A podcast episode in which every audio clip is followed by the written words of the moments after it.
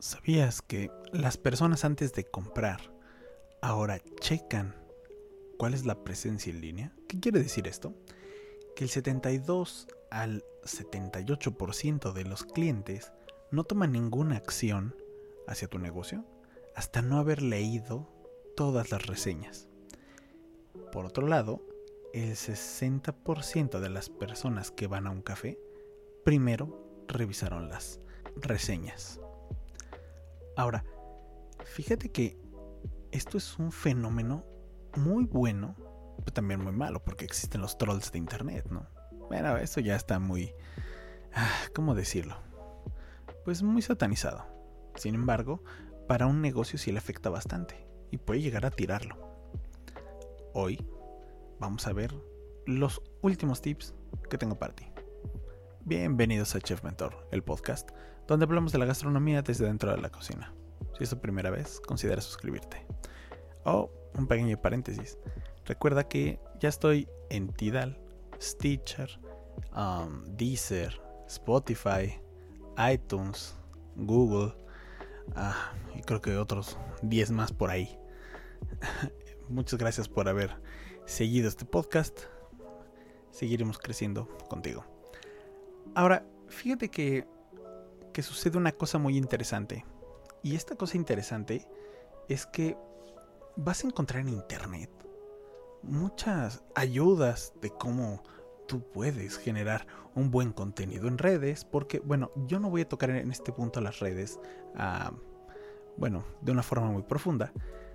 Sin embargo, eh, creo que sí necesitamos de ellas. Creo que hasta ellas están marcando las tendencias, o bueno, es que las marcan las tendencias. Sin embargo, mm, recuerda que más allá de toda la tendencia que puede existir en torno a tu negocio, si tú no tienes las cosas adecuadas para dar un buen servicio, pues vas a quedar corto. Entonces, antes de empezar todo esto, sería, bueno, el primer tip sería que te hagas un maestro Jedi, un maestro ninja, un maestro Power Ranger o como le quieras decir. Un maestro de Google My Business o Google Mi Negocio o Google o como le quieras decir. ¿Por qué? Porque esta, esta herramienta, mucha gente no la toma en cuenta, pero esta herramienta de verdad es, es, la que te da un beneficio directo a tu negocio. Por ejemplo, te dice cómo llegar a él. También te dice qué menú hay, qué tan concurrido está. Ahorita con lo de la pandemia, créeme que la gente buscaba como loca, oye, pero ¿a qué hora hay menos gente para yo poder entrar? Entonces, Google Mi Negocio o Google My Business o eso, créeme que te va a ayudar a tener un pequeño arsenal para ser visible. Es como otra fachada de tu negocio, entonces no puedes no tenerlo. Ahora, por otro lado, Instagram te vas a comunicar a través de las imágenes y videos. Acuérdate que ahora son videos cortos. Y por otro lado, también Facebook, que te va a ayudar con la presencia en redes.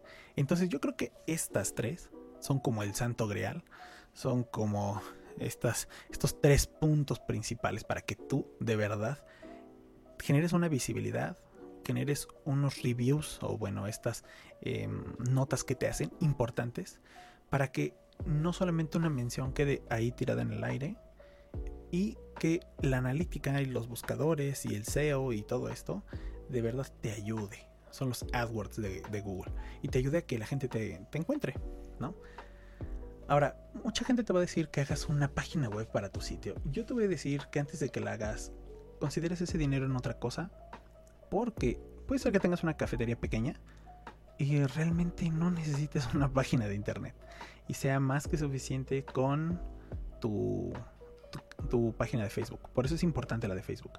Ahora, puede ser que tú ya vendas cosas aparte del café y entonces sí te convendría Puedes ponerle hasta un sitio de e-commerce para que vendas por internet, o por qué no un blog, tu portafolio, que también para eso tienes a Instagram, y bueno, pues tu página principal. Entonces, ¿qué más puedes poner ahí? Bueno, el FAQ o los FAQs, o que son Frequently Asked Questions, eh, o bueno, preguntas frecuentes para pronto, que son eh, las preguntas frecuentes acerca de tu negocio. Por ejemplo, eh, ¿de qué hora abres? Uh, cuánto trabajan, si eh, aceptas pedidos, reservaciones, Entonces todo eso te puede ayudar. Sin embargo, como te digo, y, fue el primer tip, es hazte un maestro en Google en mi negocio. Google mi negocio, Google My Business. De verdad. De verdad, créeme que lo vas a necesitar. Créeme que te va a ayudar un montón y te va a posicionar. Entonces, eso sí te, te funciona bastante bien. Otro de estos puntos eh, considerables a destacar es si tú puedes, y esto es alguien que pueda, no es para todos, y es realmente qué tan factible es para ti que alguien llegue a tocar, o sea, a tocar música o a presentar algo, que usen tu espacio no solamente como una cafetería, sino que también lo usen para algún entretenimiento en vivo. Entonces creo que esto te va a ayudar bastante. Te va a dar mucho, mucho, mucho eh, marketing, mucho, y es marketing del bueno, que es de boca a boca. Y créeme que esto te va a poder ayudar bastante para crecer. Ahora, no soy eh, muy partidario de los billboards o en este caso de todas estas pantallas gigantes que tienen los productos. Sin embargo, creo que funcionan de una muy buena forma. Yo nunca las tuve, pero no me molestan, me gustan de hecho. Mm, no sé si yo hubiera puesto una. Sin embargo, bueno, si tienes la posibilidad, una tele y la puedes hasta voltear y poner ciertos tipos de imágenes y creo que te ayudarían bastante. Ahora sí, un punto súper importante es tu programa de lealtad. El programa de lealtad, fíjate que ayuda mucho. Yo con las tarjetas de puntos, bueno, los chicos le decían las tarjepuntos, la verdad es que vendían solas. O sea, había gente que decía el viernes me toca mi café gratis o el sábado. No. Que yo les daba cinco, este, compras un café gratis. Así, rápido. Pero bueno, ahora hay diferentes tipos de, de, este, de estas promociones. ¿Qué es lo que necesitas tú hacer? Bueno, pues ponerte creativo y en ese caso decir, bueno, yo quiero ofrecer tal crepa o tal bocadillo o tal galleta o tal pastel o tal café gratis. Ahora, yo no te recomiendo que les vendas la tarjetita, hay mucha gente que lo llega a hacer, pero pues no, no te conviene.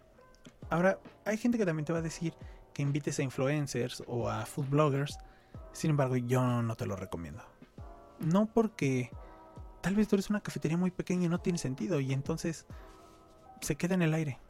No quiero decir que después no lo vais a poder hacer. No, no, no. Pero yo creo que al principio todo ese recurso se lo puedes dar a otra cosa importante. ¿No? Entonces, eso es lo que yo creo que, de verdad eh, pues vas a necesitar. Ahora, necesitas utilizar Google AdWords para incrementar el pues el tráfico hacia tu tienda en línea si es que la llegas a tener. Acuérdate que están los AdWords o bueno, todo lo que es la publicidad de Google y que sinceramente funciona bastante bien. Hay veces que puedes poner café cerca de mí y vas a ser las primeras, eh, o bueno, vas a ser el primero en, en la fila, en los resultados de Google. Y créeme que eso te va a ayudar un montón. Ahora, ¿sabes qué aprecia mucho un cliente? Que de verdad no bajes la calidad. Que de verdad continúes consolidado todo tu todo tu diseño de tu café. ¿A qué me refiero con esto? O sea, que seas fiel tú también a la marca, no solamente sea el cliente. Y creo que esto es algo muy importante porque de verdad te da el chance de poder conectar con ellos, que eso es lo más difícil. En este punto hay que detenernos un poco porque si tú eres un café de la segunda ola, donde el servicio americano es tu fuerte, pues entonces pégale a eso, que es el fuerte. Poco a poco te puedes ir metiendo a la tercera ola del café, donde nosotros cuidamos completamente el grano, la taza y pues el, al final el servicio que se le da, el carácter. Ahora, si tú eres una persona que tiene una cafetería o que está planeando una cafetería o eres un barista y estás pensando en la tercera ola, entonces lo que tienes que saber es que puedes hacer pequeñas catas de café para la gente y junto a eso, pues vas dando lo que son las muestras gratis a gente que no está familiarizada con esto. A la gente que no está familiarizada con esto, cuando tú le enseñas cómo es el café, pues la gente obviamente se queda ahí clavada. O sea, no hay de otra. Esa es la realidad. Cuando aprendes de café, eh, decía Maurice Tylerand, se cambia más fácil de religión que de café. Una vez que tú ya los enamoraste con tu café, te siguen hablando. Y ahí te va una pequeña experiencia mía. Por ejemplo, yo cuando cierro la última cafetería, había gente que marcaba al teléfono o había gente que me marcaba, este, bueno, no me marcaba, sino que me llamaba por Facebook con mensajes y me decía, oye, ¿sabes qué? Estoy interesado todavía en café. Entonces yo seguía vendiéndoles café. Y hay gente y hay cafeterías a las que les sigo vendiendo café. ¿Por qué? Porque se casaron con esto. Entonces ahí es uno de los ganchos y una parte del segmento que no puedes desatender. Ahora, otro tip buenísimo, que ese sí creo que la verdad nunca lo tomé porque yo no me sentía preparado en ese momento y cuando ya me sentí preparado ya no me gustó el producto. Era tomar algunos, em, algunas marcas. Son marcas que te dicen, oye, promociona mi té o promociona mi café o promociona tal producto. Y pues obviamente nosotros te apoyamos con parte de este, fuera mobiliario, fuera gente, fuera eh, mención en redes sociales. Entonces yo estaba con Unilever, pero ya no me gustó al final. Y bueno, no puedo decir el producto que no me gustó, pero este, bueno, llevo buena relación con ellos, pero eh, al final ya no lo hice.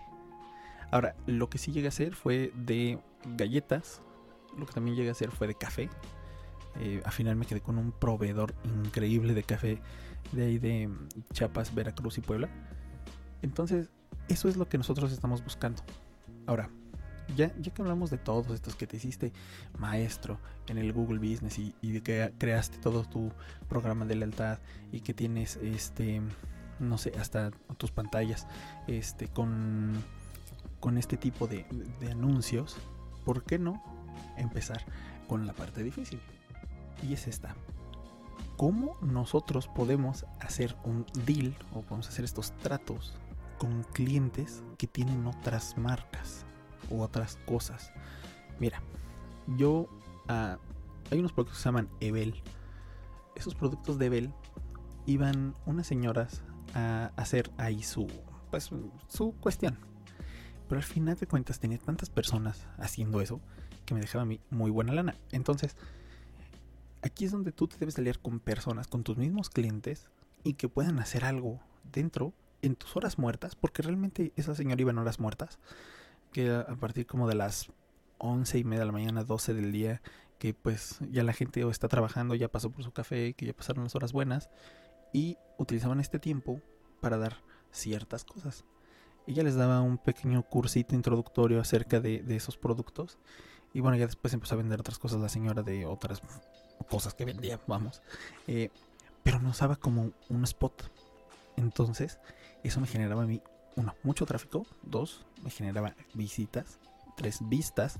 Cuatro, estaba lleno y la gente somos a veces como las moscas. Vamos lleno en un lugar y con luz y vamos. Y todo está ahí. Entonces, eso me ayudaba mucho a mí para posicionarme en el mercado local. Entonces es bien importante esta parte. Ahora, algo que nadie te dice es el flyer correcto a la correcta persona en el lugar correcto. Todos te pueden decir, y este punto también es, este punto no es que sea muy importante, es que este punto nadie lo toma en cuenta. La gente se pone a repartir volantes porque sí. O sea, no te dice, ¿sabes qué? Te tienes que poner en tal lugar, a repartirlo o con estas personas. Y esto es a lo que voy. Lo que nosotros tenemos que buscar es la apariencia de nuestro potencial cliente. Entonces, no es que solamente los repartas en casas a cualquier persona.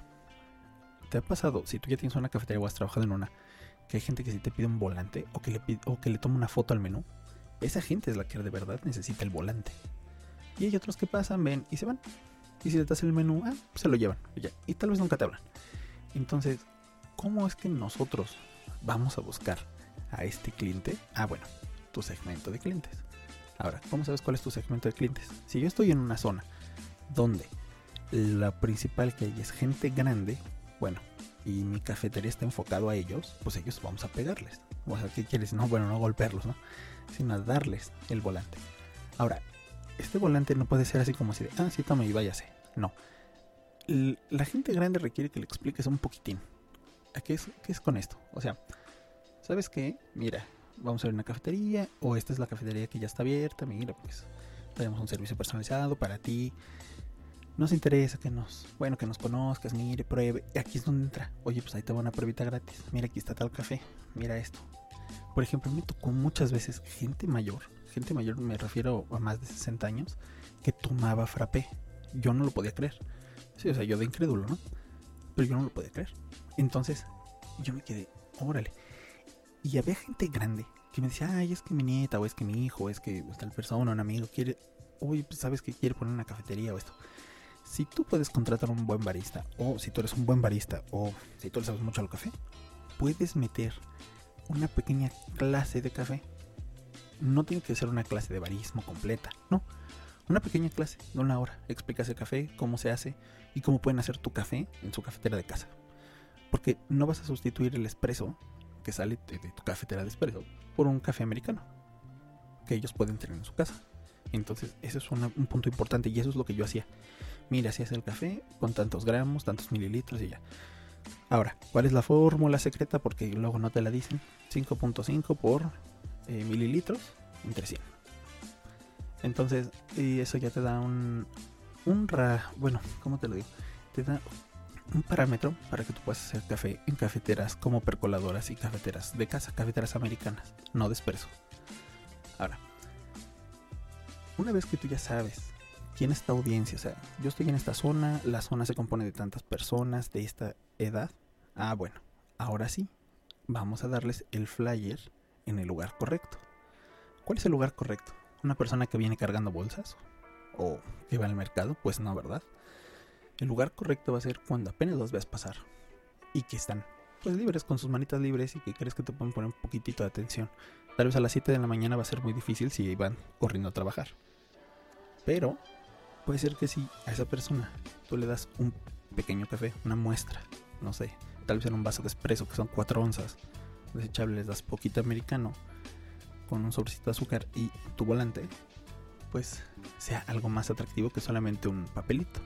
Obviamente también tienes que fijarte quién pasa con termo, quién no, porque también puedes llenar el termo. Yo tenía una, un tip, bueno, y, te lo paso, es, yo les llenaba el termo, les descontaba 5 pesos, se los vendía a precio de mediano y no importaba el tamaño. Bueno, ya si era muy grande, sí se los vendía como grande. Otro pequeño punto es que al tú darles este flyer, sí, es un costo de venta, lamentablemente es un costo de venta más que cualquier otra cosa.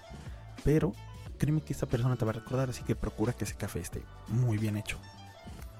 Ahora imagínate, ¿has visto las promociones de Vips y Tox y bueno, antes tenían una pequeña, antes tenían un pequeño flyer ellos que se lo daban a gente que solamente lo pedían. Y entonces en ese flyer venían otras promociones que no venían comúnmente en un menú. Y aquí viene este punto que sigue que es ofréceles un incentivo para que te visiten. Ese incentivo, más que un mero descuento, tiene que ser algo que sea armado. ¿A qué me refiero?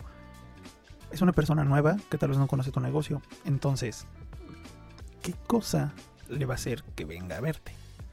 Por ejemplo, si muchas veces vas a regalarle algo, tal vez hasta la galleta. Pero, ¿por qué no le das una pequeña... Si estás libre, pues dale una pequeña clase del café, personalizada ahí en su mesa. Eso va a hacer que la gente regrese. Y eso es algo que no, que no vas a pagar.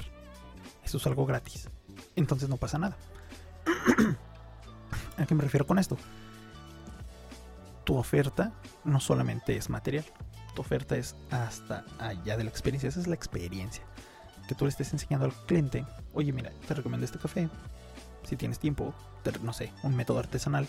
O tal vez algo con leche, un moca o algo así. Eso te va a ayudar mucho, porque la gente va a saber que tú sabes, va a ir porque sabes y te va a recomendar. Entonces ya no solamente se va a lo que es el voucher, y muchas veces, seamos realistas, la gente no lee o no leemos. Entonces, pueden ver tu tarjeta y ni saber para qué es, porque también me pasó. Aunque diga tarjeta de regalo en grande o tarjeta de puntos en grande, no lo pelan, no lo leen, y ves que te llegaban y te decían, oye, ¿y esta tarjeta qué onda? Me la dieron la vez pasada que vine. Ah, pues entonces le tienes que explicar. Y esa es la parte donde tú, es el gancho donde tú los tomas a los clientes. Ahora, em, yo ponía en la calle, este es otro puntito, yo ponía en la calle un pequeño caballete.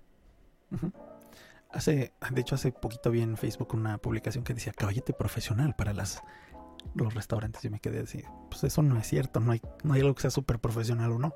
Es un caballete y se acabó. Pero el... ¿Cómo decírtelo? Cuando tú estás, cuando tú vas en la calle y ves un caballete y está escrito a mano, es más fácil que lo leas a uno que está hecho en computadora, un banner impreso en, una lona. ¿Por qué? Porque a los seres humanos nos llama más el hecho de que algo esté hecho a mano o que algo sea como más personalizado a que solamente sea algo que imprimimos, porque hay veces que no lo pelamos. Entonces, si estorba un poquito el paso y tienes un buen espacio de banqueta, utilízalo. Vas a ver que la gente va a llegar te va a decir, oye, vendes café y vendes esto, ¿qué precio tiene? Puedes poner precio con el café, puedes poner promoción que tengas, puedes poner algo que vendas, eh, yo, por ejemplo, no se lo recomiendo a nadie. Hay gente que convierte la cafetería en semifonda y luego se enojan porque no venden. Entonces, primero enfócate en que sea cafetería antes de que le metas a la fonda, o primero que sea una buena fonda y luego la cafetería. Que de hecho de las fondas luego vamos a hablar. Bueno, eh, ¿qué pasa? Con esta, con este banner, o, o bueno, no banner, sino con este caballete, la gente lo que va a hacer es, primero, pues que le va a llamar la atención. Y segundo, es que va a ver el mensaje que hay ahí. Si eres, si tú no eres muy bueno este, dibujando, dile a una prima, un primo, un niño, quien tenga bonita letra que te escriba lo que quieres, que, que sepa la gente. Te puedes enfocar en que tenga tu logotipo, puedes imprimir una etiqueta y pegársela. Puedes, ah, puedes hacer muchas cosas realmente. Pero por favor, no lo sobrecargues de información. La gente no lee. Entonces, pon un platillo, o pon una promoción, o pon algo que sea conciso, que sea concreto, consistente. Para que cuando lo pases lo puedas leer de una sola mirada.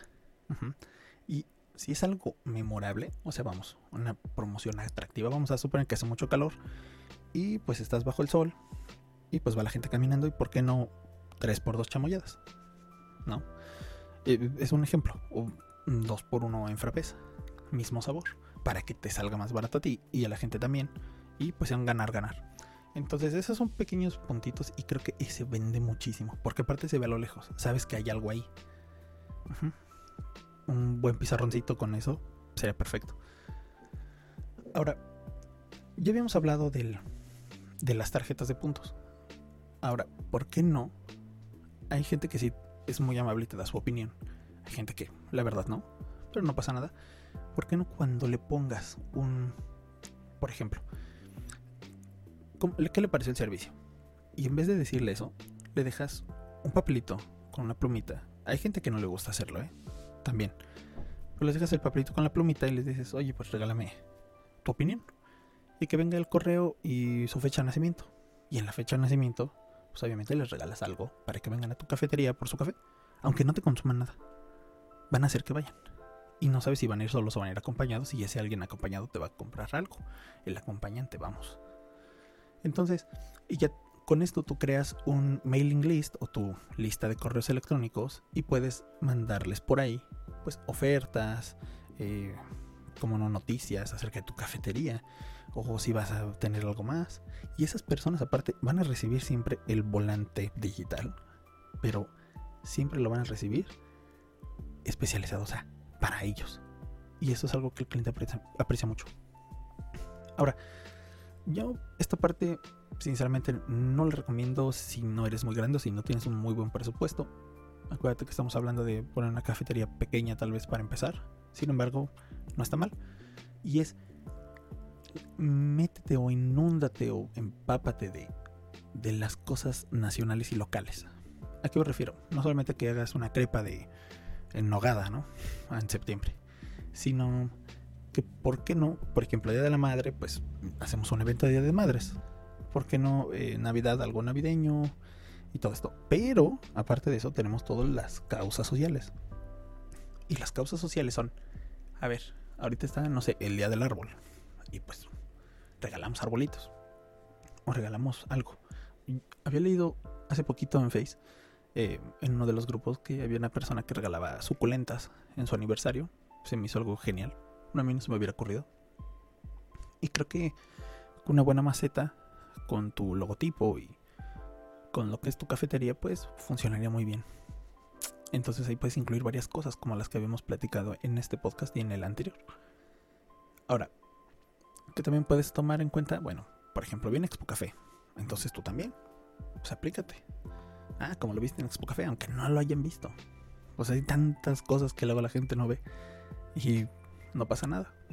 O sea, no es una pequeña mentira piadosa, sin embargo, funciona muy bien porque te ayuda a que si la gente ya viene bajándose de ese tren que es la Expo Café y te ve a ti cafetería, pues y tú estás en esa tercera ola del café, pues entrale.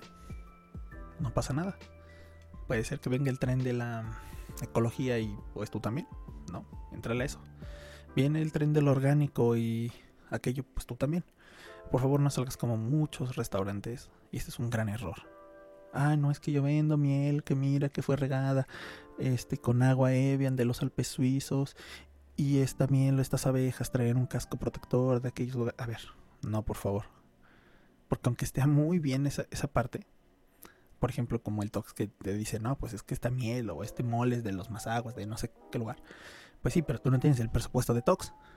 O sea, entonces tenemos que entrarle a cosas un poco más realistas y más apegadas a lo que queremos vender. Si quieres vender algo más caro, está bien. Pero no tienes por qué aventarte el megachoro regado con agua Evian o ayudando a gente ultra mega pobre. Porque pues no, también estamos lucrando a través de la pobreza y eso está, pues está feo, más que mal, está feo. Entonces, eh, sí decirle, mira, yo tengo este producto de, no sé, por ejemplo, traigo este café de la Sierra Norte de Puebla, es orgánico, mira, tiene esta altura, cumple estos grados Brix, este, tiene estas notas de café. Y pues cuesta un poco más, pero es un poco, no, no mucho, ¿no? Y la gente créeme que lo va a tomar en cuenta. A diferencia que le dijeras, oye, tengo este café, de ahí pues unas personas ahí se tomaban su tiempo para limpiar el grano todo el tiempo, todo el día, y pasaron días y ahora cuesta mil pesos el kilo, pues te van a decir que no, ¿vale? Entonces sí, te puedes subir a esas cosas, a esos eventos, eh, para, pues para, ¿cómo te digo? Esos eventos para, para que te sumas a las olas y la gente que está conectada con eso, pues se pegue, ¿no? Ahora, ¿qué más necesitamos aparte de nuestra eh, presencia en línea, de los eventos y de todo esto? Hay algunas veces, no sé si sea tu zona y esto ahí sí no, no te puedo decir que siempre va a haber. Sin embargo, si en tu zona hay algún periódico local, pues súmate, paga una pequeña... Eh, una pequeña exposición, o en este caso, que pagues un pequeño lugar para que esté tu anuncio en ese periodiquito. Y por lo general esos periodiquitos funcionan. O sea, no sé, yo sinceramente no sé por qué. Pero me imagino que de repente habrá gente que lo lea y diga, oye, ¿por qué no voy aquí? Entonces, creo que esta parte es la más importante. ¿Por qué? Porque es súper local. Acuérdate que te vas a vender mucho de lo local. Si estás en una zona turística, ya lo hiciste, eso es otra cosa. Pero si estás en una zona local, en una colonia cualquiera aquí en la Ciudad de México o en la mayoría de, de ciudades del país, pues pégate esos periódicos. Generan muy, muy buena este, estrategia y muy buen impacto local. Ahora, igual localmente, pues, eh, pues preguntarles a algunas personas que tengan negocios, papelerías, tlapalerías, oye, ¿puedo pegar un, un cartelito? Los cartelitos ahí en la colonia Obrera en Ciudad de México, ahí sí, nada más te puedo hablar en Ciudad de México, no sé en los demás estados, te cuestan alrededor de 6 pesos, 8 pesos, 12 pesos cada uno. Eh, miden como 33 por 45.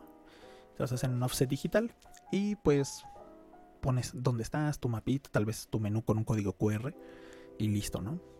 Es importante el menú con código QR, pero ah, hay sus reservas. Generalmente las personas que van a una cafetería buscan el menú gigante, el menú pequeño o hasta un pequeño listado que tengas ahí afuera.